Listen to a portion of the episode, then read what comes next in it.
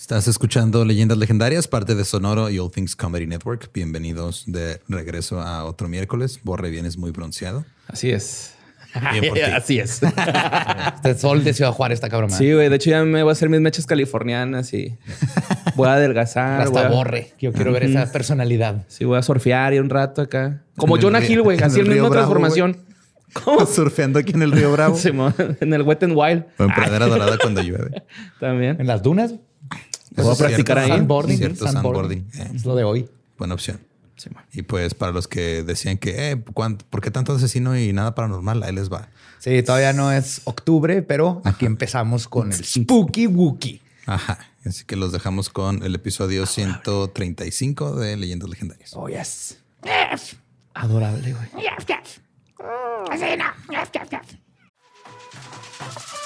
We got a bunch of fries, of course, because when you're Mickey D's, you got to get fries. Delicious.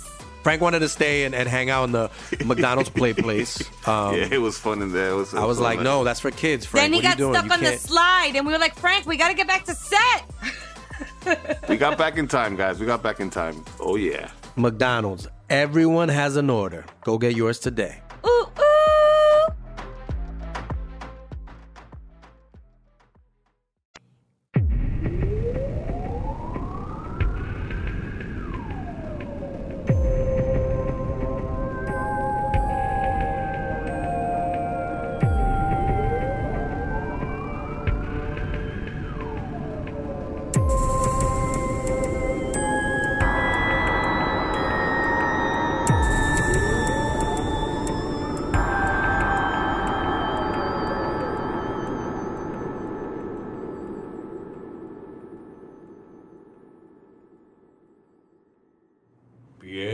Bienvenidos a Leyendas Legendarias, el podcast en donde cada semana yo, José Antonio Badía, le contaré a Eduardo Espinosa y a Mario Capistrán.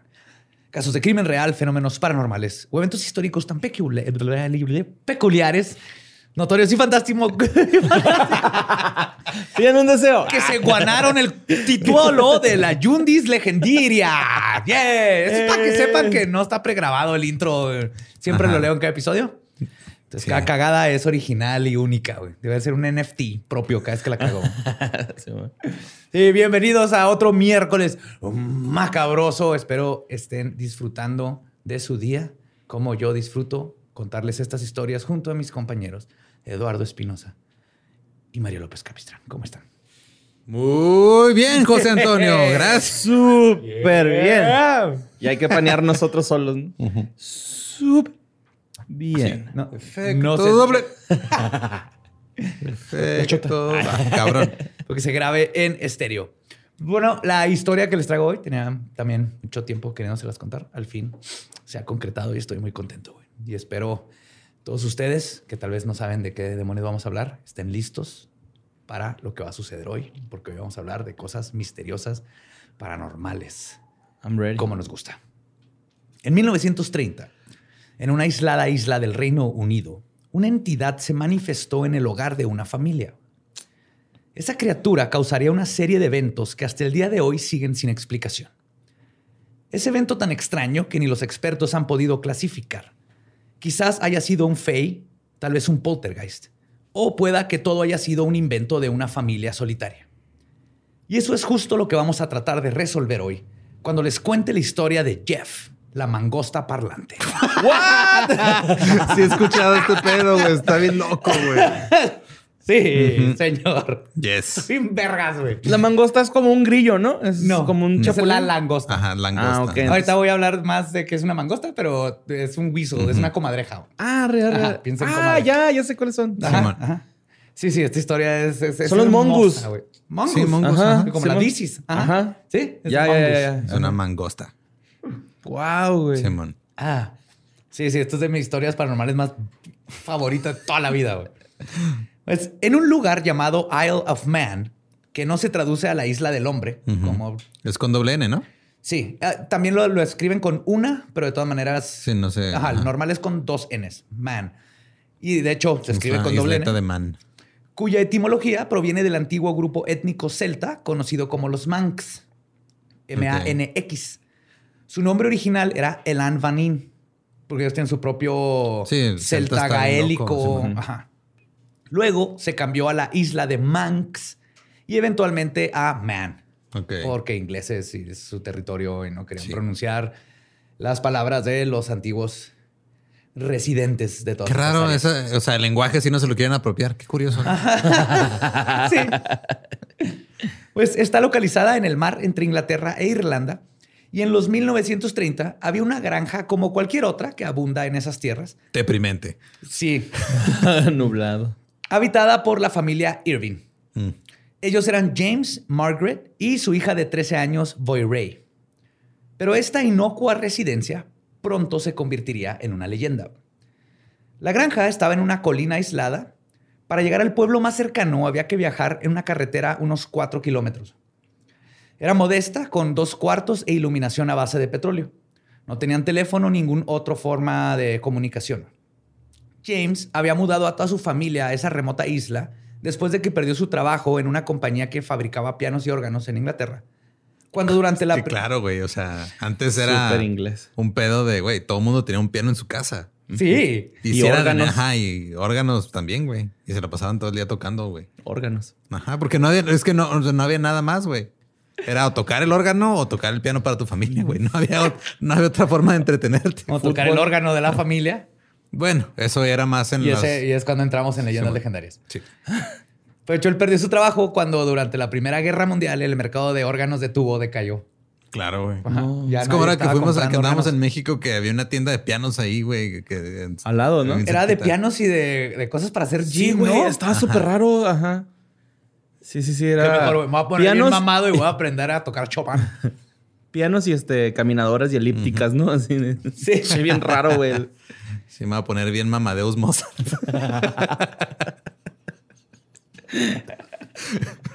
Oh my God. Y pues, el, un dato interesante es que esta casa era como de 100 años de vieja, pero por, por la arquitectura se cree que todavía más. O sea, la granja ya estaba ahí. Es que eso es lo que compraron. pasa, ajá, en, eh, sobre todo en Irlanda, Escocia, Inglaterra, hay un chingo de construcciones viejísimas, güey, que luego de repente nomás las abandonaban y luego llegaban otras personas y las agarraban, güey. Hay muchos castillos que así están todavía, o sea, que nada más de Sí, repente... totalmente. O sea, gente los construyó, y luego de repente se murieron todos y luego de repente alguien más y dijo, ah, mira, este castillo está aquí Está desocupado, solo, güey, lo, lo. Preste. Es como las casas de Infonavit aquí de Sí, afuera de. Juárez, güey. Y al mismo tiempo, o sea, la isla de Man es donde muchos dicen que de ahí radica la, la cultura fey. O sea, que ahí está literal el portal de donde salen los fey. Ok. Y justo junto a esta casa, a esta granja, se llegó a encontrar una urna misteriosa que no supieron qué era y la volvieron a Llena de votos para Cuauhtémoc Cárdenas. De hecho, tenía cenizas y la volvieron a enterrar. Pero luego, donde la enterraron, a alguien lo empujaron ahí. Y hay muchas historias de face y fantasmas Ok. y todo esto. O sea, la isla está llena de mitología celta. Nice. Cabrón. Específicamente el, el lugar donde está la granja, que ahorita voy a hablar de él. Pero en la isla la familia se dedicaba al ganado, teniendo varias cabezas de ovejas, uno que otro ganso y sus conejitos y cositas así. No hay otra cosa que sea. Es una isla, no es un bosque ni nada. A pesar del inesperado cambio en sus vidas, la familia se, adaptó a la vida del rancho rápidamente, incluyendo Boy Ray y más que nada su madre Margaret, quien era descrita como que nació para ser ranchera. Ok. O sea, ahí el, el más güey era el James, pero la esposa dicen que era así una chingona y agarraba las ovejas y las mataba y las... Ajá. Wow. Y la hija, que tenía 13 años, lo tomó a tu madre a pesar de ser una adolescente que se la llevaron de sus amigos a en medio de la nada, literal. Y pues todo iba bien en sus vidas hasta que en septiembre de 1931 los Irving reportaron una presencia en su granja en Dawlish Cashan. Y este es justo el área que to- La isla de Man es por, de por sí mágica para todas las culturas. Dawlish Cashan es así como el epicentro De los Fey y la magia y todo lo que sucede en, en Isle of Man. Al principio, la familia creía que tra- se trataba de una infestación de ratas y pusieron algunas trampas para deshacerse del problema. Sin embargo, no podían estar más lejos de la verdad. Ninguna de las trampas funcionó y los sonidos persistieron. Una noche, para ahuyentar al presunto animal, James comenzó a gruñirle. Pero no mames, güey, qué pedo. Ve preparando todos tus mejores sonidos porque hay muchos de esos en Pero la sí, es un pedo. O sea, le empiezas a gruñir para que piense que te estés loco y diga, no, con este mejor me meto. Este güey está loco, güey. Pues él O- creía que era un animal, tal vez pensó que le haciéndole el animal iba a asustarse. Ni nada que era, estaba ahí este cortejándolo y ni cuenta se dio. güey. De hecho, yo, la criatura no solo no se espantó, más bien le gruñó más fuerte, casi en forma de burla, güey. Y no era un gruñido. Como de no traes ni verga, güey, Ajá, acá. ajá. Me la pelas.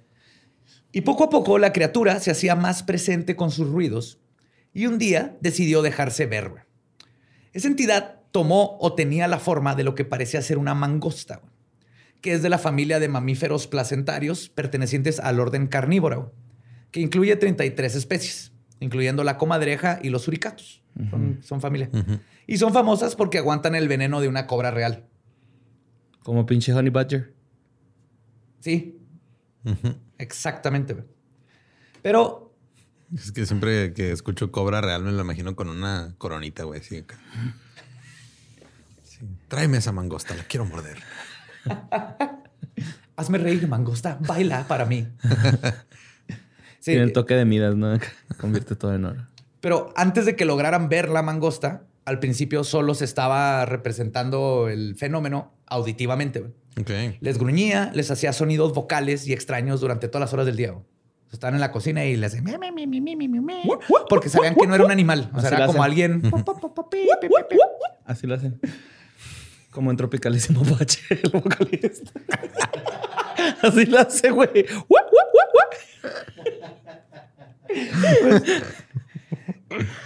El mismo James Irving describió lo que era vivir con esta entidad. Y cito, esta espeluznante mangosta, como pensé que era, nos mantuvo despiertos todas las noches, soplando, escupiendo y gruñendo detrás del tabique de cerillas de las habitaciones inferiores. Oh, y lo es que esos güeyes chiflan, ¿no, güey? ¿Como los cuyos? ¿La mangosta? Sí. No, pero Tomás, esto no es una mangosta normal, güey. Ok. Pero sí les chiflaba y les hacía ruidos humanos. Se agachaba y le hacía.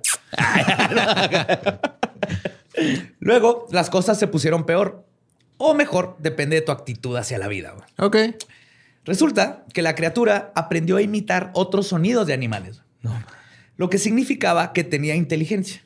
Y, como nos vamos a dar cuenta, ganas infrahumanas de chingar el alma. Después de aprender a chingar haciendo ruidos de otros animales, así como un bebé que aprende a hablar imitando a sus padres, la entidad comenzó a adquirir vocabulario humano. Pasó de balbucear a formar palabras y finalmente oraciones complejas. Boy Ray era quien le cantaba y enseñaba canciones de cuna a Jeff, que fue lo que derivó en que el espíritu comenzara a hablar. Ok. Entonces, la, La familia, lo entrenó. la familia nunca le tuvo miedo. Lo escuchaban y todo, y Boy Ray lo escuchaba en su cuarto, entonces le empezaba a cantar y luego poco a poco la criatura le empezó a cantar de regreso. Y luego ya cantaba normalmente, güey. Como Gizmo, güey. Sí. Que picaba una tecla y lo cantaba Gizmo. Yes, igualito. güey. De hecho, en una ocasión, Boy Ray le pidió al espectro que repitiera las canciones de cuna que ella cantaba, y así lo hizo, frente a la familia, quienes quedaron atónitos a lo que estaban escuchando. Ellos dicen que su voz era fuerte, clara, aguda y, cito, dos octavas más arriba de la de un humano normal. ¡Alvin! Este Claro, este güey iba a saber que son las octavas porque fabricaba pianos. Sí, mo. Yes. Ah, bien. Sí, monca. Cuando le preguntaron a la entidad qué o quién era, esta respondió, y cito, Soy el fantasma de una mangosta y los voy a embrujar con extrañas voces y cadenas que tintinean. Qué bonito, güey. Está bien adorable, chef. Soy el fantasma de una mangosta, güey. No puede ser. Ay, güey. Esas apariciones están chidas, güey, ¿no? Que como que te dan ganas de abrazar. Exactamente. Mm. Oh. Más adelante pasó lo más extraordinario. La criatura se identificó a sí misma como Jeff. Es que en el, en el momento en el que un ente o una criatura se pone un nombre tan inofensivo, güey, ya le pierdes el respeto completamente. De hecho- Jeff no es inofensivo. Se escribe G-E-F. Ok. Ah, G-E-F nada más. jefe. No, G-E-F. Jeff. O sea, Jeff. Jeff. Pero es Jeff, porque es. Pero Jeff se escribía con J. E, F, F. Y, él, y sabemos esto porque él mismo lo deletreó. O sea, él les dijo que ese era su nombre. F. Y luego dijo, y cito, Porque si lo escriben mal, pendejos. Oh, ahorita te das cuenta de esas cosas. No de. Y luego les dijo su nombre y lo dijo, y cito, soy una pequeña y súper astuta mangosta. Oh. Y aunque no habían Este mangostas. güey es mi espíritu animal, güey. O sea, se la pasa chingando todo el tiempo, güey. Sí es, güey. Todo el tiempo que estuve... Y Estaba luego pensando en ti, insiste que, mira, insiste que su nombre se eh, tiene que escribir de cierta forma, como yo con mi con apellido. Si un día em- embrujas una casa, vas a ser este güey. Así. Ah, qué padre. Lo que yo estaba pensando.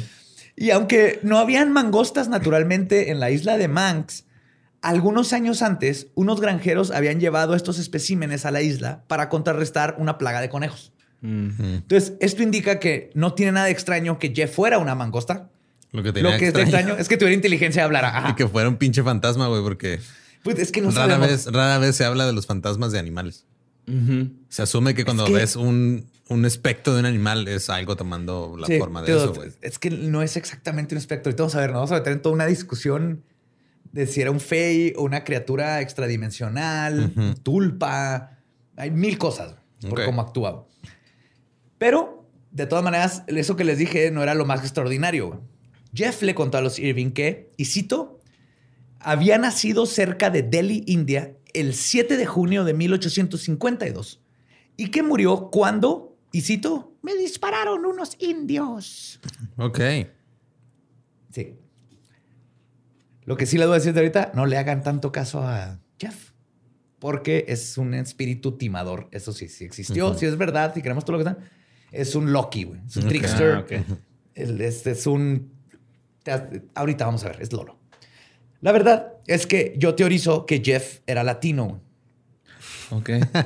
Su cosa favorita de hacer en la vida, güey, Grafitear. no, viajar por la isla y escuchar a todo mundo y chismear recogiendo todo tipo de información. Y luego, como consideraba que la casa de los Irving era su hogar, siempre regresaba ahí y les contaba todo lo que había escuchado del- de los chismes del Ah, pueblo. Wow. Ay, la señora con su... Ah, ¿y luego? ¿Y luego qué? Y luego, ¿Y luego. Ay, dime más, Jeff. Ay, no es cierto. ¿Eso hizo Irma? claro, es que esa tipa, hijo, no. Siempre tan alejada del corazón de Jesús. Mira, ¿verdad? mira, Jeff, cada quien, ¿no? Ah, Sí, pero hay que... ¿Quién es uno para juzgar? ¿Quién es uno para juzgar? Claro que sí, Jeff. Ay. Bueno, que es más tecito. Incluso, según la familia, leía en voz alta los periódicos locales antes de irse a su guarida. Iba a cagar entonces a la casa de estos Le güeyes. dejaban encima en el dormitorio de Boy Ray, le dejaban ahí los periódicos y se ponía a leerlos. Porque le empezó a cagar la madre porque los empezó a leer cuando el papá los tenía abiertos. Y entonces ya mejor le dijeron, aquí te los dejamos para que los leas. Pero los leía en voz alta. Desde el inicio, la relación entre los Irving y Jeff fue hostil, más no, digo, no le tenían miedo, pero era así como que este güey se come nuestra comida. Ujú. Está Ajá. aquí chingando todo el Está tiempo. chingando todo el Sí. tiempo. Sus golpes violentos y nocturnos aterraron a los Irving durante casi una década. No los dejaba dormir. Wow. Y al principio ellos creían que Jeff los estaba tratando de sacar de la casa. Mm. Clásico, ¿no? Así que, ah, Sí, claro. un estamos invadiendo la su casa. terreno. y-. Pero la verdad es que esta no era una opción para la familia, ya que la granja representaba la totalidad de sus posesiones y su única fuente de ingresos. Sin una granja no tenían nada, así que tuvieron que aprender a vivir con Jeff. De hecho, una historia donde James, aparte de sus ovejas, o sea, no le alcanzaba con su granja, entonces iba a hacer trabajos alrededor de la isla y le pagaban con sacos de papas. Oh. Ajá. Así, después de varias apariciones no físicas, James Irving finalmente vio la encarnación de Jeff. Él cuenta lo siguiente, y cito. A principios de 1932, mi hija y yo estábamos solos en la casa a plena luz del día. Me sorprendí cuando vi un gato muy grande con rayas como de tigre. Yo pensé, este no es un gato ordinario. Así que le metí un cartucho a mi escopeta. El gato estaba un poco lejos de mí, pero lo tenía en la mira. Pero corrió a través de la puerta abierta hacia el campo en la hierba. Y estaba corriendo detrás de él y esperaba ver al gato, pero no pude verlo. Esa noche le conté lo que pasó a mi esposa. Y en ese momento, Jeff gritó, ¡Fui yo al que viste, Jim! Era yo, cabrón. Ajá, Eh, güey, es- soy yo, güey. y así es como lo describen. Bueno, Rey también lo describe igual, era como una mangosta, un- una... Este... ah, ¿Suricata? Sí, sí. ¿Tejón? O tejón, no, no es de la familia, pero era larga como de un pie, Ujú, Como 30 centímetros. eh, medio anaranjada, con bolitas, este, anaranjado más oscuro. Y odiaba los lunes y comía lasaña. Ajá. y esto no es paranormal, se llaman mangostas con ese color. sí. Menos mal. Pero de hecho, como en, en el caso de muchos poltergeist, el espectro parecía tener una rencilla personal con el padre. Pero no al grado de la bruja de Bell. Era más bien al grado de Jeff era medio llevado y James era el único otro vato en la casa. Entonces, y entonces suave. siempre le estaba haciendo bullying a Jeff. a Así como. Alf. Sí. Sí. Y también paralelo a la bruja de Bell, la relación entre la criatura y la más joven de la familia jugó un papel importante en la historia. De hecho, algunos miembros de la comunidad de Max también dijeron que Boy Ray hablaba con Jeff de camino a su escuela. Entonces la veían caminando, platicando con alguien y ellos no podían ver a la mangosta, pero sí la escuchaban. Ok. Ah, cabrón. Ajá. Qué cabrón. Entonces, este, además de eso, también siempre que se dormía, se- él, ella- él se dormía en alguna parte del cuarto. Era Mira, como mi teoría hasta ahorita es... Estás en medio de la nada, güey, en una granja, tienes 13 años, tu hobby nuevo es la ventriloquía, güey. Esto provocó que muchas personas pensaran que el espíritu no era real y que Boy Ray había desarrollado un talento espontáneo en el ventriloquismo, güey. Yes. Exactamente, güey. Wow. Pero eso siempre lo negó la familia, al grado de que James y Margaret siempre les aterró la cercanía de Jeff con su hija, por lo que decidieron pasar la cama de Boy Ray al cuarto matrimonial. Ok. Entonces, Oh, sí, wow, sí es curioso trauma. porque si fuera, o sea, la, la fa- la familia nunca negó nada de esto hasta el día de sus muertes. Ok. Y ahorita va a llegar esto hasta los 70s, Ujú. Porque Boy Ray estuvo viva todavía en los 70s. Nunca cambiaron su historia. güey. Entonces, si fuera ventriloquismo, los papás le hubieran dicho, "Ah, es mi hija, no sé qué". O tal vez el papá, para que no se aburriera el hijo, le siguió el, el juego. Son de estas cosas, pero ahorita vamos a ver todos los factores que hacen que esto sea bien difícil de resolver. güey. Entonces pasan la cama al cuarto matrimonial. Pero esto no ayudó a cortar el contacto entre Boy Ray y Jeff. James declaró, y citó, aún así, la voz de Jeff se apareció detrás de la pared. La voy a seguir a donde quieras que la muevan. Ah. Cuando nos íbamos a dormir, hice una barricada en la puerta. Apilé cajas, sillas y muchas cosas pesadas. Pronto vimos que la parte superior de la puerta se abría como si una fuerza terrible la empujara. Pero la puerta aguantó. Entonces, la extraña y aguda voz de Jeff dijo, voy a entrar. Sí. Vístanse. Segundos después, una olla grande de ungüento que tenían en el cuarto se estrelló contra la base de la cama. La familia después contó que Jeff logró entrar al cuarto, pero no lograron verlo, por lo que se cree que entre todas sus habilidades también poseía el poder de la invisibilidad. Ok. Y al parecer, este no era su único poder. También era un cambiaformas. En una ocasión, tres pescadores de la región visitaron la granja para platicar con James Irving. Uno de ellos fue interrumpido, según él, porque había un gato blanco sentado en sus piernas. Pero ninguno de los otros hombres lo podían ver. Y de hecho, los Irving ni siquiera tenían un gato. Y él estaba obsesionado así que es que hay un gato aquí enfrente de mí. Está parado en mis piernas. Y todos, ya después de que supieron la historia, estaban seguros que era Jeff jugando en una broma al pescador. Maestro Karina. Por eso se inclina un chorro a este, como un Loki, güey. Un, este, un dios timador o un espíritu timador, más que nada. Y se inclina más a los Fey y todo este. Juguetón son. Ajá. Al principio se creía que Jeff era definitivamente un poltergeist por su cercanía con la niña. güey. Jeff no era necesariamente malo con ella, pero sí llegó a bulearla, porque era Jeff. Y como les he contado antes, o sea, esto tiene sentido porque la actividad de los poltergeist muchas veces involucran a, y cito, un adolescente que está pasando por un momento emocional duro en el momento en que empieza la actividad paranormal. Ah, sus compitas, ¿no? Que dejó atrás. Pues nomás está ajá. No, vivir en, En en la isla nada. de Mans en, en los 30. güey. Sí. De hecho, Dale, algunos parapsicólogos piensan que los adolescentes son un objetivo común para los poltergeist porque se sienten atraídos por, y cito, las fluctuaciones hormonales y o el estrés emocional no tratado, ira reprimida, hostilidad y tensión sexual. Que es todo lo que ya hemos platicado en chorro. Y por eso tiene sentido al principio que hayan pensado que era un poltergeist. Y de hecho ahorita el consenso más aceptado al día de hoy sobre este fenómeno es que en realidad no hay espíritus involucrados, no tiene nada que ver con fantasmas, nada de eso, sino que los individuos son quienes generan ráfagas de energía telequinética, lo cual provoca que se muevan los objetos. Ahora conocido como telequinesis recurrente espontánea. Espontánea. Sin embargo, esta teoría no aplica en este caso. No, porque habla y hace Ya cambia de forma y otros. Ajá. Y ya tuvo aparición, güey. O sea, ya la habían visto. Ya Y tiene una anda. forma. Ajá. Sí, y aparte andaba de chismoso en otros lados, güey. Sí, aquí es donde se va a empezar a complicar todo el desmadre. güey. Porque de hecho les decía que ya que cuando personas mencionaban esto como una po- posible... Ah, no nomás.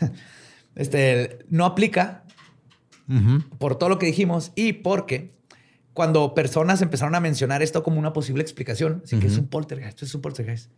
Jeff Dijo- no pudo aguantarse en corregirlos y aclarar el asunto. Dijo, a ver. Les dijo, "Ajá, no soy uno de esos, refiriéndose al poltergeist. Solo soy un espíritu familiar indio. Ah, Y por espíritu familiar se refiere a un ente con poderes mágicos que son invocados por personas versadas en lo arcano. Piensen en Salem de Sabrina. Entonces las, las brujas tenían sus cuervos, sus gatos. Son espíritus con inteligencia. Yo estaba que te pensando en tierra de osos, así, ¿no? Como. que Nadie piensa en tierra de osos, Claro güey. que yo sí, güey. Te lo juro por la garrita. Pero sí. ¿Tenían un espíritu que invocaron mágico? No, pues, o sea, cada quien tenía como que su espíritu animal, ¿no? Ah, este es Y tu último- espíritu animal. Pero y al último él decide ser ese animal, güey. No, pero el, el familiar espiritual es lo invocas. O sea, tú invocas un familiar como Sabrina y se convierte en un animal y ahí lo tienes y habla y te da Oh, conocimiento y te sigue. Y, Como el papá de Harry. No, es una- No. un ser humano que se murió. Sí. Es más como un patronus y el patronus siempre estuvieron lo de ti y te dice, ese es el gato de Sabrina. Es Salem. Salem. es Salem. Ajá. Ese güey es una verga, güey. Sí. Pero haya Súper sido chistoso. un poltergeist o un espíritu familiar indio, lo que sin duda sí era Jeff es imprevisible y caprichoso, a veces hostil, a veces era simplemente manipulador y pasivo agresivo. Deja de verme así, José Antonio. Es que está primero. Es que, es que un ejemplo de esto último es que también parecía estar agradecido con la familia. güey. Se los demostraba llevando conejos muertos para que los cocinaran. Entonces de repente llegaban y en la casa había un conejo muerto. Y los Irving los recompensaban con plátanos o su alimento favorito. Día del plátano. Sí, señor.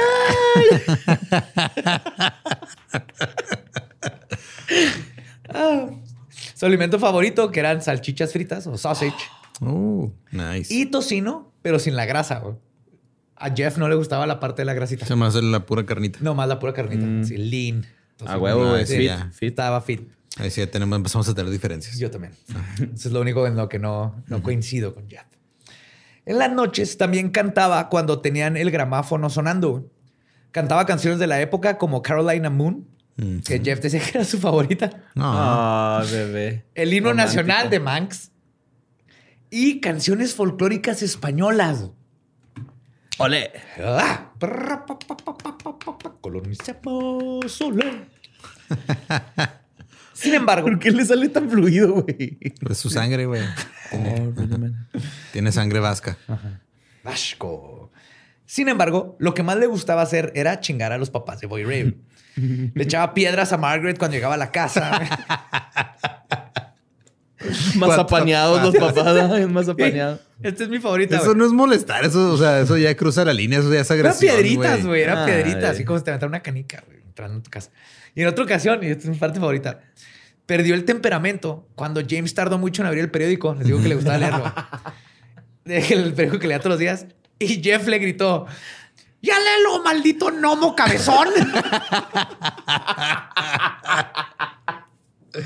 Wow. Ese el insulto está hermoso. Maldito güey. gnomo cabezón, güey. Ah. Qué vergas, güey, este güey. Ah, pues la historia del- de lo que estaba sucediendo con Jeff corrió como fuego en la isla de Man.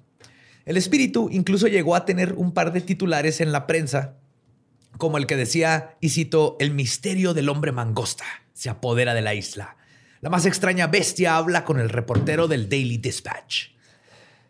Y debido a esta cobertura mediática, a Jeff también le empezaron a apoderar el espanto de Dalby o The Dalby Spook. Ok. Y hay que o sea, tomar en cuenta que en estos tiempos Pues, estaba el espiritismo en su- y, y toda la, la sociedad de, de estudios este, psychical research. Entonces, estas noticias eran comunes que salieran en los periódicos porque había gente, científicos de de veras, investigando estas cosas. Ok. Esto provocó que la historia fuera más allá de los límites de la isla. Y así, en 1932, el psíquico y parapsicólogo Harry Price se puso de acuerdo con su amigo Harold Dennis para viajar a Dawlish Goshen a investigar el caso.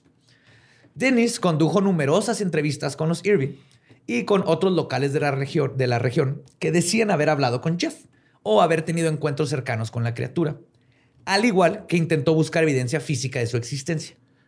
Y vaya que la encontraron. Y, y aquí no estaba la niña presente, va cerca de. de- En, en unas sí, en unas no. Ahorita, voy a- ajá, ahorita hablo un poquito de experiencias que hablan donde sí estaba, en otras donde no estaba, que complica todo, se mo- que, que hace imposible poder Que sea ella. saber. ¿no? O sea, que como que decir que es- esa es la causa específica. Exacto, Sí. que hace justamente lo imposible es decir esto es específicamente. Es de que, pues es que sí, pero y todo esto de acá.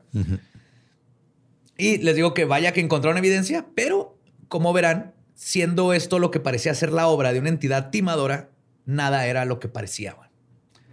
En 1935, James Irving le dio a Price una muestra de cabello que, según él, el mismo Jeff había arrancado de su lomo de la cola y se lo había entregado.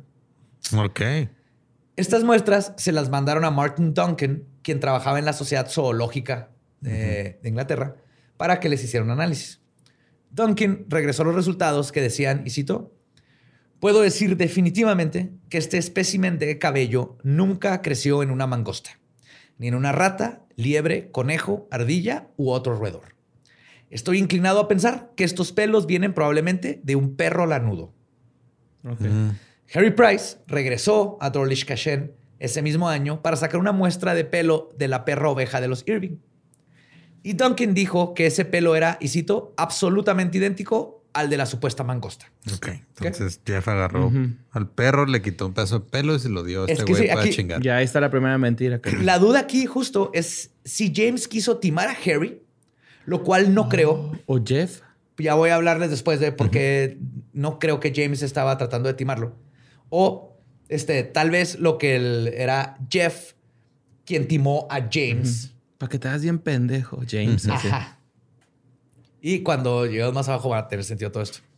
También mandaron a analizar unas huellas de los dientes y garras de Jeff que habían conseguido. Después del análisis, el veredicto fue eh, en yeso, que habían huesas y luego huellas y pusieron Después, yeso para sacar las, Ajá, para sacar las impresiones. Sí. Después de la- del análisis, el veredicto fue que las huellas de las garras traseras eran considerablemente más pequeñas que las delanteras, pero no pudieron determinar si era algún animal existente.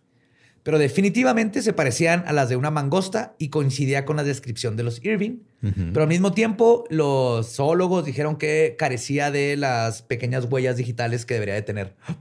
Una huella, pero no saben si se debe a cómo hicieron la muestra o a que todo es fake. Entonces, hasta aquí el problema más grande con esto es que no hay ninguna sola respuesta contundente.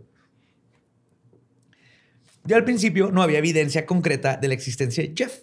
Sin embargo, Harold Dennis, el ayudante de Price, aseguró haber tenido experiencias paranormales de voces desencarnadas. Y cito, nosotros nos sentamos en la mesa y hablamos hasta las 11.45 de la noche. Nada ocurrió y sugerí mejor irme de regreso a Glen May, que era el pueblo más cercano. Justo cuando cerré la puerta de la casa, escuchamos una voz chillona desde adentro gritando, y cito, ¡Lárgate! ¡Quien quiera que seas! Llegaron a interrumpir nomás, güey. Y justo, justo cuando escuchó la voz empezó a ir ruido en por toda la casa, güey. Se empezaron a mover cosas como, como un caso de poltergeist. Junto con esto, y sigo citando, escuché gritos estridentes acompañados de golpes terribles y fuertes. Emanaban de todas las partes de la casa, en rápida sucesión, como si su autor se moviera a la velocidad de un rayo. Agregó que durante la experiencia, los golpes parecían proceder del tejado, de la habitación de los señores Irving, de la cocina y de la escalera. Luego el ruido continuó durante unos 15 minutos y culminó con unos golpes tremendos, como si hubieran lanzado algo con gran violencia hacia arriba, ese techo. Luego dice, y cito, fuimos de nuevo a la habitación de Boy Ray y descubrimos que una pesada silla que la señora Irving había puesto en la cubierta de la escalera había sido arrojada de su sitio y había caído en la parte sobre la cama y en la y parte sobre una cómoda. Boy Ray, que estaba despierta, dijo, y cito, oh, es solo uno de los trucos de Jeff. Ay, Jeff, otra vez Ay, aventando Jeff. De hecho, muebles, eso dice, pegándole a la pared cuando se enoja y así. eso dijo el investigador, así que ella no parecía perturbada en lo absoluto cuando lo dijo. O sea, ellos No, ya, ya, están ya acostumbrados. había normalizado el Jeff. comportamiento de Jeff. Jeff, ¿no has pensado ir con un terapeuta? De repente te pones medio iracundo, Jeff. Y que se suelte llorando, güey, acá. Ay, sí lo he pensado varias veces. Yo no quiero ser así. Es que no soy yo cuando como demasiado tocino sin grasa. Quiero cambiar, la neta quiero cambiar. Después de las presuntas pruebas capilares y la aparición de Jeff por la visita de Dennis, Boy Ray logró tomar una foto de la criatura. En una ocasión, James escribió, y cito, Jeff estaba reacio a ser retratado en foto. Y de no haber sido por la insistencia de mi esposa, no habrían fotos de Jeff, pues él no obedece a nadie más que mi esposa, salvo algunos casos. Ok. Órale. Jeff, ¿Cómo que no? ¿Te, te vas a tomar la foto? A ver, derechito. derechito, Jeff. Derechito. ¿Por qué no te pusiste el trajecito que te compré, ¿Eh? Jeff? Ay, güey, de marinerito, güey. ¡Ay, Jeff Marinera! Que- Jeff, por su parte, tenía sus razones para no ser retratado. Y lo hizo saber. Ah, sí, porque ellos piensan que roban el alma, ¿no? No.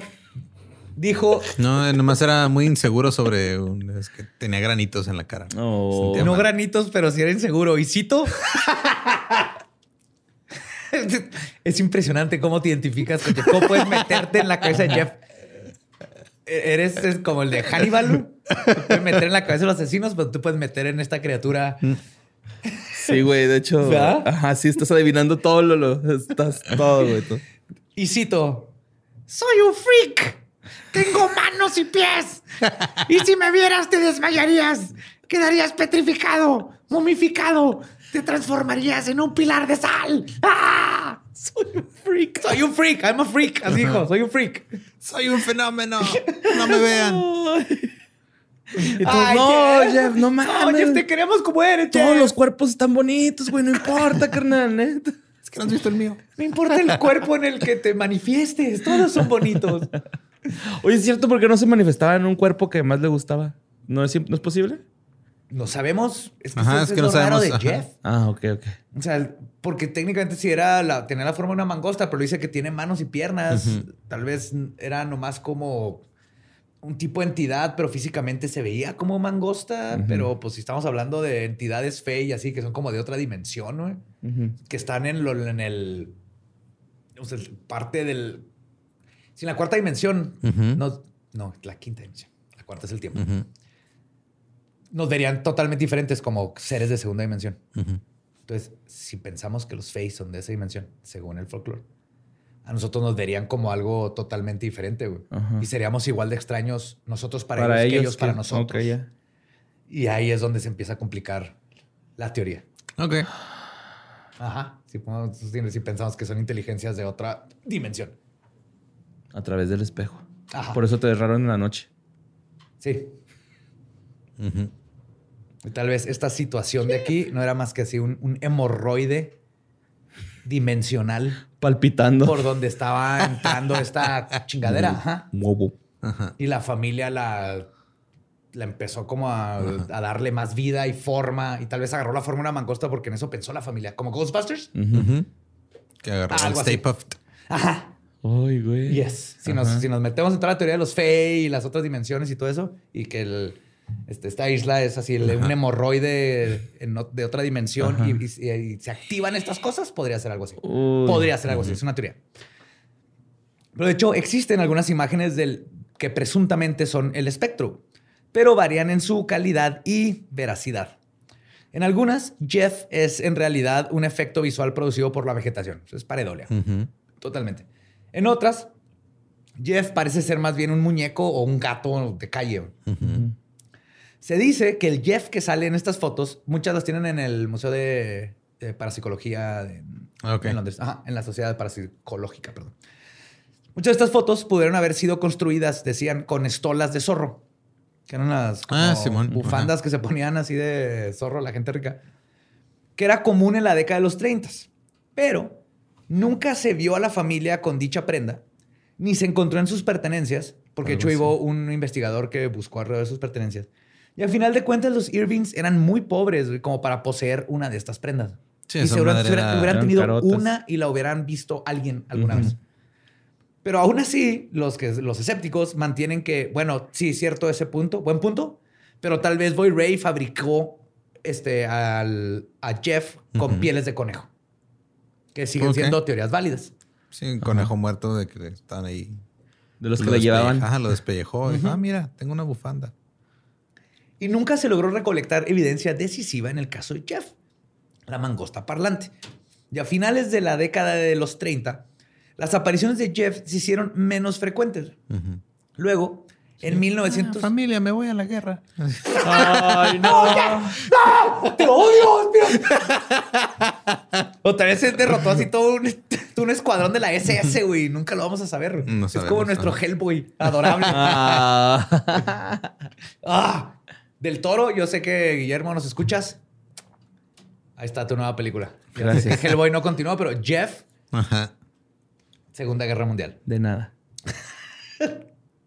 Pues muy pronto. Ah, perdón, me quedé en este. A los. En los 30 dejaron Ajá, de, de de aparecer, frecuencias. Luego, en 1945, Margaret y Boy Ray dejaron la granja cuando murió James Irving. Ah. Sí, al fin se mudaron. Y al poco tiempo, el actor Leslie Graham compró la granja. Ok. Y en 1946 aseguró que había matado a Jeff de un tiro, güey. Hijo de su puta no madre. te pases de pendejo, güey. ¿Cómo se llama ese verga, güey? Leslie. Leslie Graham. Fuck you, Leslie. Sin embargo, las fotografías, porque le tomó fotos, del animal muerto mostraban una criatura de color blanco y negro y mucho más grande que las descripciones de Jeff. Este seguramente sí era un tejón. No un honey badger, porque son diferentes Sí, los honey tejón. badgers. No, porque que esos son a prueba de balas. tejón. ajá. Ajá, sí. Dúdalo, güey. Sí. Y de hecho, cuando Boy Ray vio las fotografías, dijo que no era Jeff y que de seguro todavía andaba por ahí. Ajá. Entonces, todavía Pinche toda- Leslie pendejo. Yo güey. creo en Jeff, creo. Con el pasar de los años, el caso paranormal fue considerado un engaño por la mayor parte de la gente, incluso por el parapsicólogo Harry Price. Pero, como verán, este caso no es tan fácil de desmentir como se quisiera. En 1970, 40 años después de lo sucedido, el periodista Walter McGraw buscó a Boy Ray y la convenció de que aceptara una entrevista. Ella, después de todo este tiempo y de que esta historia destruyera su vida, negó que Jeff fuera un engaño.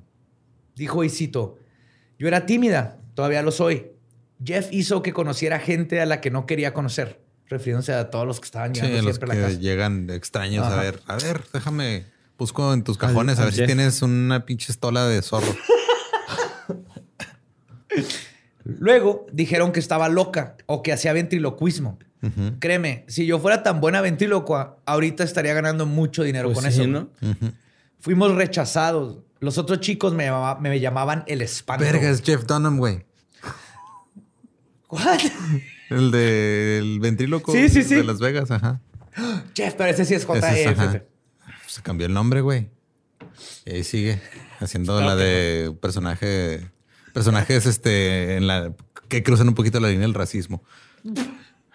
Es Gabo, Gabo, Gabo. Dice, los otros chicos me llamaban el espanto, the spook. Ay.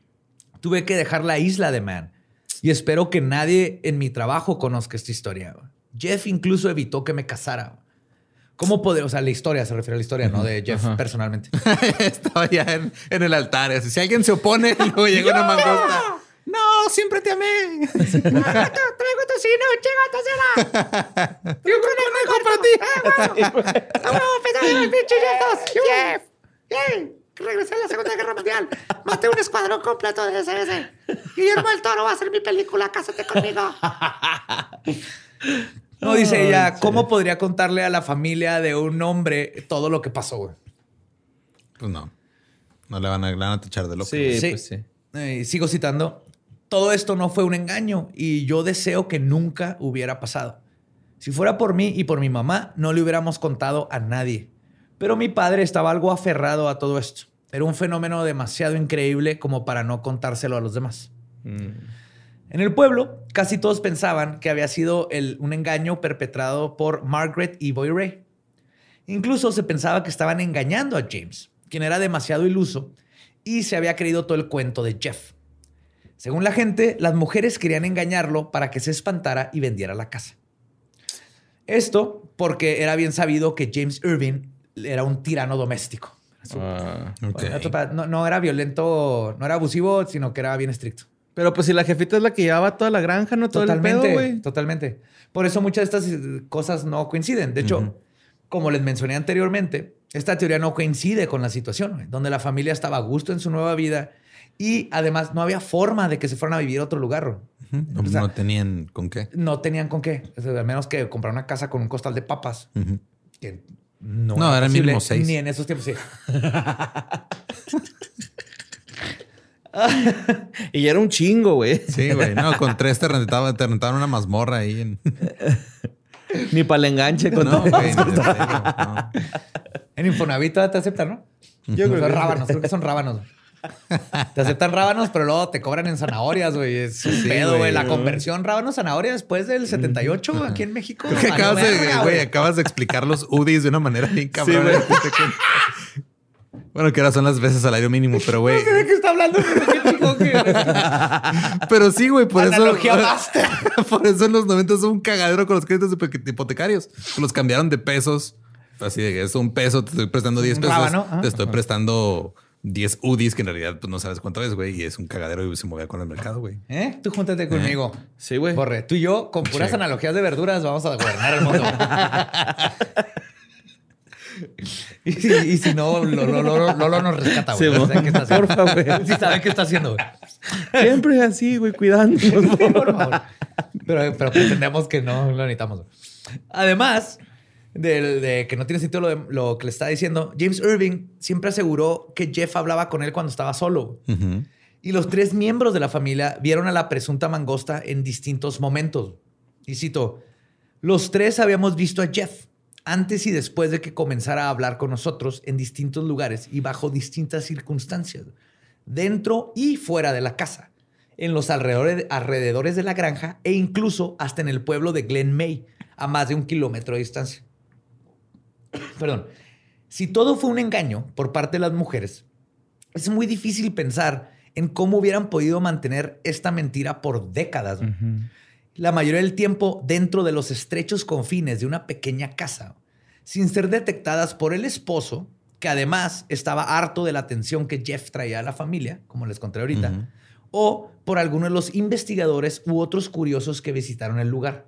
Y por eso esta teoría es difícil de concretarla como la explicación, porque no coincide con todo lo demás que estaba sucediendo y el contexto. Y sobre la hipótesis de, de que Bioray era la que hacía la voz, en el 2001, una vieja amiga de los Irving llamada Kathleen Green dio una entrevista y ella aseguró que Bioray era una experta ventrílocua. Sin embargo, quienes presenciaron a Jeff dijeron que se escuchaba la voz desde otros lados de la casa, inclusive afuera, y que más importante que todo, llegaron a escuchar a Jeff en momentos en que Boy Ray ni siquiera estaba ni cerca del lugar. Y esto ya fue hasta el 2001 cuando da esta declaración, entonces no, no hay forma de que Pues ella que nada cuadra, Simón. Ajá. No, y aparte sí es cierto. O sea, no yo- hay yo manera había- de comprobar si era y si no era, güey. Yo no había contemplado ese pedo, güey, de, de que pues si, si escuches enfrente, o sea, o sea, ya está el güey, ¿no? Y acá la morrilla atrás, ¿no? Así No, de que, y hay güey, formas que los ventrílogos se llama aventar la voz. Entonces la- pueden hacer que se escuche que está más lejos así, pero sí detectas cuando viene literalmente de un piso de arriba. O de afuera de la casa a cuando es- estás viendo un ventrílocuo, porque los he visto y parece que viene del lado derecho o de atrás del stage, pero es... Aparte es leía, güey, se desesperaba, güey, o sea. Comía Sí tenía emociones, güey, el vato. gustaba el chocolate y los biscuits también. Ay, bebé. De hecho, de, Ponía a cocinar a la mamá, ¿no? Jeffcito. Dos de estos visitantes que les digo que, que presenciaron algo que totalmente este, destruye las, las otras teorías y que presenciaron a Jeff fueron Charles Morrison y su hijo Arthur. Charles era uno de los mejores amigos de James y siempre abogó por la integridad de su amigo. Él testificó, que también esto es importante, no lo había mencionado, pero estamos hablando de gente inglesa propia que no, que no se anda con mamadas Sí. culturalmente. Ok. Porque para ellos, y más en estos tiempos, el que te tachen de loco o de que estás mintiendo es así como, güey, es peor que cometer un crimen. Entonces, eso también es algo que hay que tomar en cuenta dentro de toda esta historia, porque culturalmente, y más en los 30, es, esa parte cultural de soy un caballero y mi traje y las cosas son correctas, bla, bla, bla, soy inglés. Y mi palabra es la ley. Ajá. Pues decía que Charles era de los mejores amigos de James. Él testificó que en una ocasión habló con la mangosta parlante desde la cocina, quien le dijo, y cito, Dile a tu hijo Arthur que no venga. Él no cree que existo. Si él viene, no voy a hablar. En cambio, le voy a volar los sesos. Ala, ok. Se puso violento, medio güey. norteña violenta, ajá. Lo norteño es Ay, porque güey. me salió medio norteño y él. En cambio, En cambio, la verga. vas a valer verga, pinche Arthur.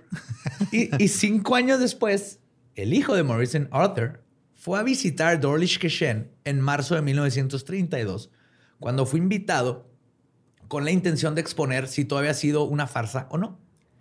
Y se llevó con una gran sorpresa. Arthur, Le volaron los sesos. No.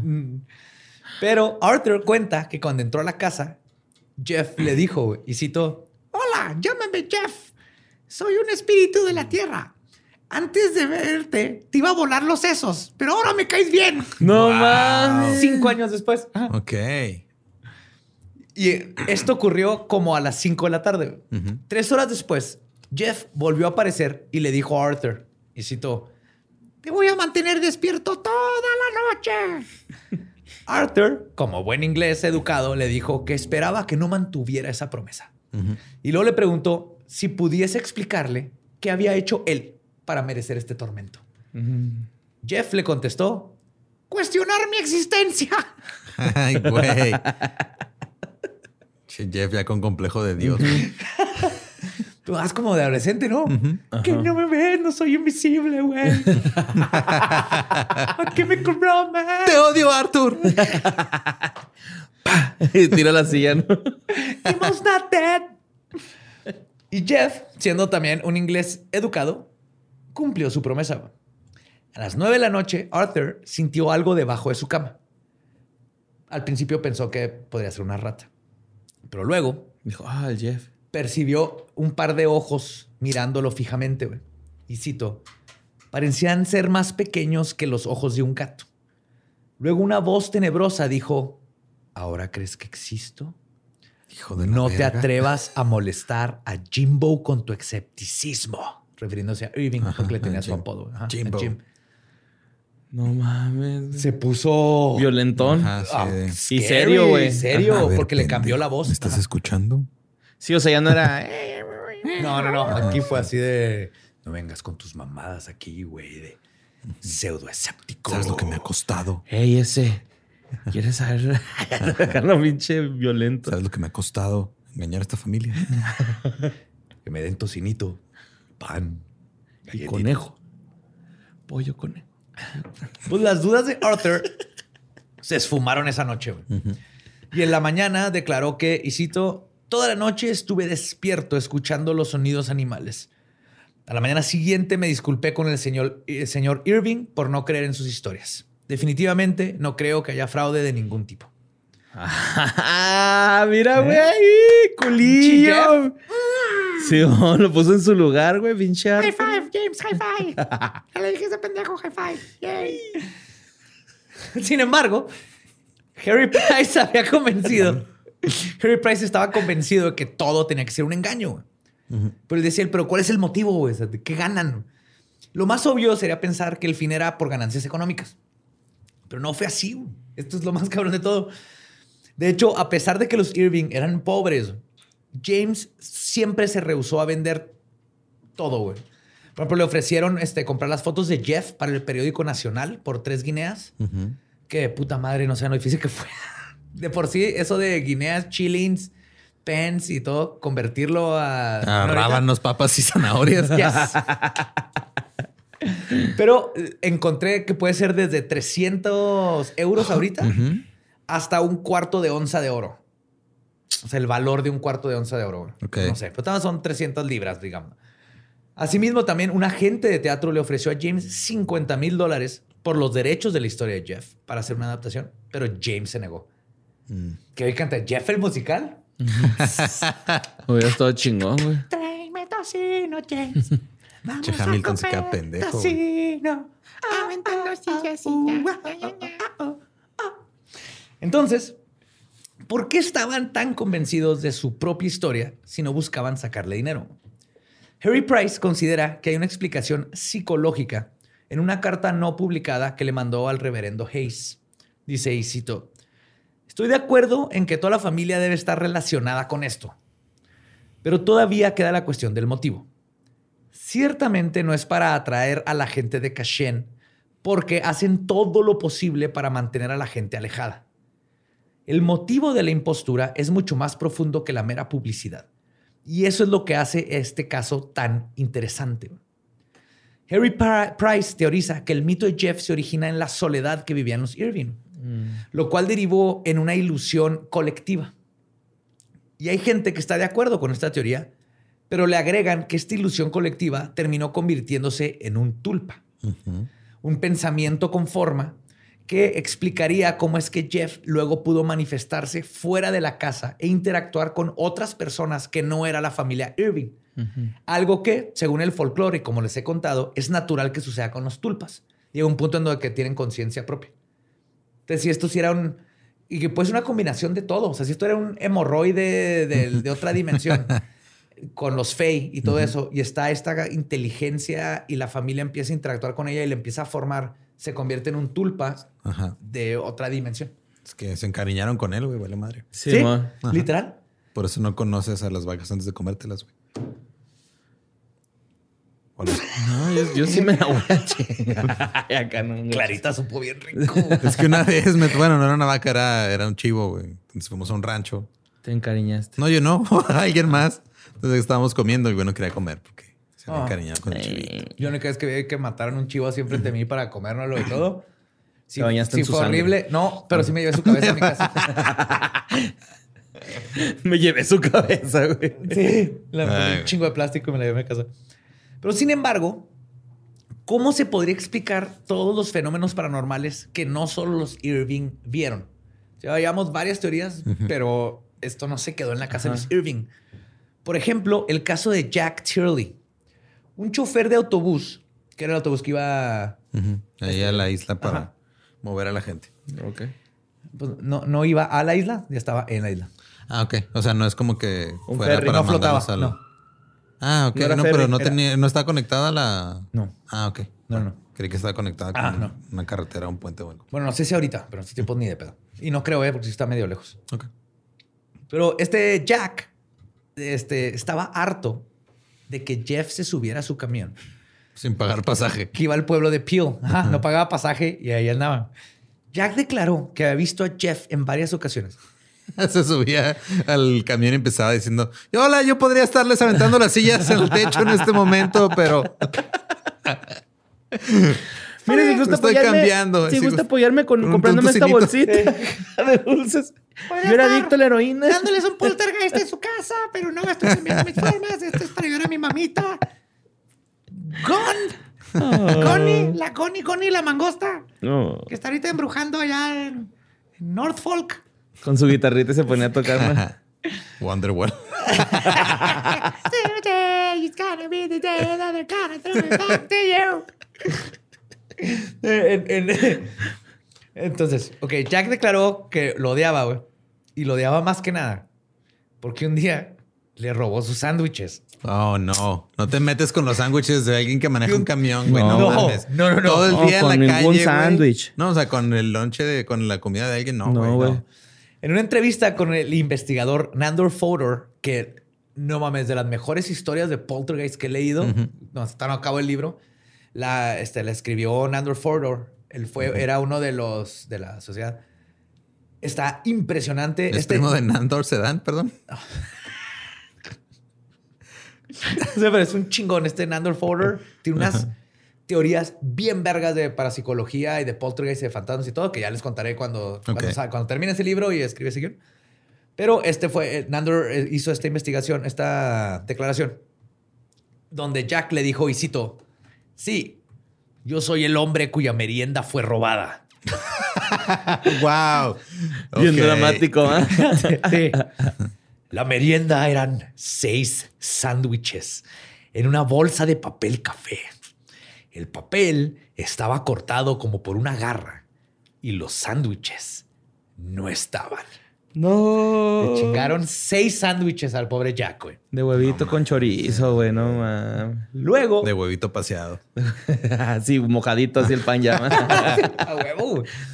Yo cuando viajábamos, por- porque a mi papá le encantaba manejar, señor de los ochentas, íbamos a ir a Mazatlán hasta Yucatán manejando desde ¡Ay, Juárez. güey! Sí, sí, obviamente comparadas y todo, pero conocí casi todo México con mi papá manejando. Y hacían tortas de huevo. No sé cómo después de tres, cuatro días, nadie se intoxicó. Era pan blanco con... Era este huevo, ensalada de huevo, así adentro. Nadie se intoxicó nunca. Pues yo creo por el, como estaban envueltas, ¿no? Yo creo porque mi mamá nos había regañado si nos intoxicamos. Simón. Escuchando Digo Herb que Albert, ¿no? En el, la el carretera. miedo es el mejor placebo que existe, güey. Pero entonces Jack le dijo todo esto. Luego le dijo que le encantaría poner sus manos sobre Jeff mientras señaba, se, este, cerraba su puño enojado. Se subió al camión, cerró la puerta y se fue, güey. La ahorcaría si no estuviera tan débil porque no comí. Y de hecho, él no era el único chofer que sabía de Jeff. Otros conductores también hablaban de haberlo visto y decían que lo odiaban porque le gustaba esconderse y espiarlos, güey. Para chismear lo que les decían. Y uno de ellos dijo, y cito, ese Jeff sabe demasiado. wow. sí, güey, sabían, aquí anda el pinche Jeff y se va a ir a chismearle a la familia, güey. Nander Fodor, que les decía que es el- uno de los este, parapsicólogos más famosos de la época y miembro de la Sociedad de Estudios Psychical, Psychical, es que no hay una traducción en español, pero no es psíquicos. También visitó Dorish Kashen y él tenía otras teorías. A diferencia de Harry, negó que hubiera un engaño, pero dijo que los Irvings eran, y cito, sinceros, francos y sencillos. Y la evidencia que había recolectado no apuntaba a que la familia fuera la responsable, junto con todos los hechos que sucedieron fuera del control de la misma, lo que para él indicaba que era un fenómeno paranormal definitivamente. O sea, Ajá. Nandor es muy científico. O sea, llegaba y en chinga decía, esto ni de pedo. Ajá, con, esto con la es familia. fake, esto no sé qué pedo. la familia no es, porque aparte ya entrevisté por otros lados, es otra cosa. Pero después de analizar el caso, coincidió en que Jeff no era un poltergeist, pues no poseía, no poseía poderes sobrenaturales. Y cito, Jeff nunca es visto fuera de su forma animal, come, bebe y duerme. Como deja, ajá, deja marcas de dientes en la mantequilla, en las escaleras y en la manteca para tocino. A no le gusta la grasita en el, su tocino. pero la manteca Pero la para manteca cocinarlo, bien que le... Aparte, ¿por qué tendría que tomar el camión, no, güey? Si pudiera transportarse Ajá, así a no, voluntad, el güey. poltergeist no se sale a- con otras... Simón no se sale del camión, güey. Sí, sigue diciendo, a- atrapa conejos y hace otros servicios para los Irving. Los poltergeist son un mal sin medicina. Jeff agrega, este, Jeff agrega valor a la casa. Está, es parte de Sí, ella. ahí agrega valor. Ah, cosillas. Ajá. Bueno, menos si se te aparece abajo de la cama, ¿no? Eso sí medio cooks, Ajá. la neta. Pues es que es un, es un roomie caguengue, güey. Ajá. Pero buena onda, porque de repente llega con una pizza, güey. Ahí te la dejan, ¿no? Porque sí, güey. Como un Rumi del Chimistlán, ¿no? que lo amenazaba en la puerta, güey. Le ponía post-its. Pero de hecho, los poltergeist no tienen un cuerpo corpóreo, no necesitan comer, ni tienen gustos específicos por la comida. De hecho, si las teorías son correctas, hasta como las conocemos, no son más que pensamientos inconscientes manifestados en el plano real. No tienen por qué interactuar en otras formas y mucho menos tener comidas favoritas. Y al eliminar la posibilidad de que el fenómeno era un poltergeist, Nandor pensaba que por lo tanto, lo más lógico es que, y cito, tras examinar la evidencia y tratar de encontrar una conclusión posible, Jeff era muy probablemente un animal que habla. O como decía Jeff, una brillante mangosta parlante. Güey, ya quiero esa película de Pixar. Me urge, güey. Hijo, güey. Disney es magia. Güey. Y en conclusión, sea o no Jeff una mangosta parlante, un familiar, un fey, una historia inventada, su historia y mito se han quedado en el folclore del lugar y en mi corazón. Ah. Si bien no hay pruebas contundentes de su existencia, tampoco las hay de su no existencia. En el sentido que literal no se puede desprobar. al- Y en lo particular, yo me quedo con la conclusión de que yo, José Antonio Badía, quiero vivir en un mundo en donde existe Existe un Jeff. Jeff. Yes. Y los invito a todos a dejar que Jeff entre en su corazón y creer que esta criatura existió en la isla de Man. Jeff. En los 1930. We love you so much, Jeff. Jeff, savior of the universe. Esa fue la historia de Jeff, la mangosta parlante. Ay, Jeff. Ay, pinche Jeff. Me cayó muy bien. Es chido, Menos güey. abajo de la cama. Abajo de la cama sí dije, ay, güey. Ay, qué espérate, pedo, ¿no? Ya espérate, cuando se puso intenso así de, a ver, cabrón. Simón, ese es compa que ves ahí todo pendejillo y luego de repente te enseñan que tiene cohete, ¿no? Y es, ah, cabrón, espérate, güey. Así. Ajá. Ajá, sí, ah, espérate, está bien. Pero tú, por- si nos vamos por la evidencia y queremos pues, que si fue algo paranormal y todo eso que no se puedes comprobar, si, lo, si te pones a pensarlo, es justamente lo que haría Loki. Si Loki Cotorrear. fuera espíritu- cotorrear, timar. eh, Y luego aparte era compa verga. James, ¿no? güey? Hasta Sí. le tenía apodo, ¿no? Jimbo. Jimbo. Jimbo. Ajá, este bien. Jimbo. Ajá, nomás se la cagaba. le de, "Eh, abre el pinche periódico, Nomo, cabezón. Maldito nombre cabezón. Y era chaparrito, ¿no? Me supongo. Sí. Jeff, te amo, güey. Si todavía existes y me estás escuchando, te amo. Este, eh, y sí, si no, si fui, lo que, lo que sí estoy seguro 100% es que la familia No sí creía que existía. Que estaba pasando algo Ellos ahí. no Ajá. están mintiendo, ajá. sea producto psicológico, una psicosis, no importa. Ellos sí creen, güey. O sea, ya todavía en los 70s este, la hija todavía estaba con, con ese... Para ellos sí fue real. Hubo mucha gente que dice que fue real. Pero pues sea lo que sea, va a ser uno de esos grandes misterios que nunca se van a resolver. Pero está hermoso conocerlo y creer que sí está ahí Jeff. Si me convencen lugar. sin haber agarrado varo, ¿no, güey? Porque, por ejemplo, los de las caras de Belmes sí agarraban varo, güey, un Chingo varo. Y estos güeyes ni de. Nunca. Ajá. Ni un quinto, güey. Ah, qué Le- y por eso le decía que lo Ni de- una guinea, güey, ni un rábano, ni una zanahoria. Nada, Unas güey. cuantas papas, pero esas se las ganó James a Sí, pulso, ¿no? güey. Sí, ¿no? Sí. Pero también su conejito, ¿no? y por Acá. eso les digo eso de James de cuando el cabello. Ajá. No sé si se lo dio así. que, Sí, toma, güey, esto es de Jeff. Va, que váyanse a mi pinche casa. Todo el tiempo le cagaba que estuviera la gente ahí chingando. Qué cosas. Pues este, recuerden seguirnos en todos lados como arroba leyendas podcast. Yo soy arroba ningún Eduardo. A mí me encuentran como Mario López Capi.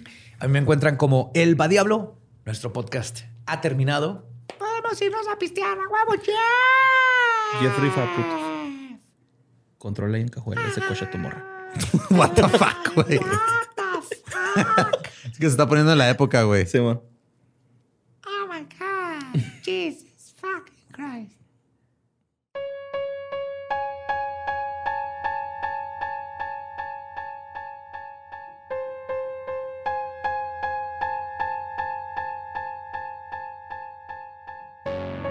Eso fue Jeff. Yeah, la mangosta parlante. De los Cállate, grandes, viejo, cabeza de gnomo. uno de los grandes misterios de nuestra era. Sí, totalmente. Qué pedo. Espero que puedan dormir esta noche. O, eh, ya sus hijos, si no se portan bien, ya se les va a aparecer Jeff. Y les va a pedir tocino sin grasa. Yo creo que sí tenía hijos y esposa, ¿no? ¿Jeff? Yo digo que sí. Pues a lo mejor. O sea, ese era su trabajo y Sí. luego ya. No regresaba a la casa. Llegaba así, ya llegué. Ay, no, ahora tuve que otra vez el pinche No cabeza de vuelta. gnomo no le daba vuelta loca al periódico. Luego le aventé unas piedras a su esposa Ajá. cuando entró. Me dieron un bono para apedrearla. Ahora todos piensan que el anillo es ventrílocuo, güey. Así no, la esposa contándole. Ay, no, pues. Pues todo chido. Este. Sí, está muy, muy buena. En Patreon les voy a contar otra historia de otra chavita que tuvo un amigo muy curioso de ese estilo poltergeistesco. Así que ya saben, para los de Patreon, ahí va a estar en el contenido extra. Los que no están en Patreon, pues, o también o en, YouTube, ajá. Los membresías de YouTube, ahí están. Escuchen esta otra historia de otro poltergeist muy travieso. Ok. Pues ya no, fuga. Vámonos. Vámonos a buscar Jeff. Jeff.